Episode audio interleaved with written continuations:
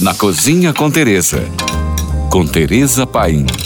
Hoje nosso passeio vai até a Guiné-Bissau. Claro, para continuar falando de cozinha que fala português.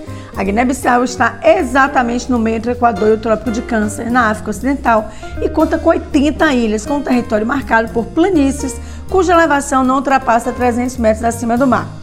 Ou seja, é um país plano, onde é visto facilmente o contraste entre as áreas de savana que ficam no interior e as áreas pantanosas que ficam no litoral. E esse clima tropical quente e úmido propicia uma enorme biodiversidade e um grande número de ecossistemas, favorecendo principalmente a gastronomia. Conta com um povo essencialmente hospitaleiro, musical e dançante, com sem número de danças típicas e ritmos diferenciados. A base da cozinha guineense é a bianda, nome dado ao arroz depois de cozido.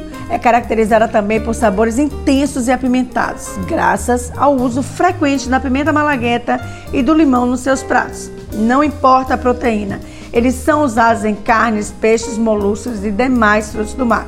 O acompanhamento mais frequente dos pratos são a cândia, que é o nosso quiabo, e a baguetiche, que se come as folhas e os frutos, e o de jagatu, que por dentro é como uma berinjela, mas traz também o amargor do nosso giló. Entre os pratos mais típicos temos o chabel de tainha, o caldo de mancarra, o tchobudiene, o badage, o fute, o binte e o pitpate de ostra. O pitpate de ostra ganhou meu coração, que é uma sopa com arroz cozido no caldo de ostras e traz um gostinho de mergulho no mar. O chabel é um caldo servido com peixe e é feito comida em toda a parte.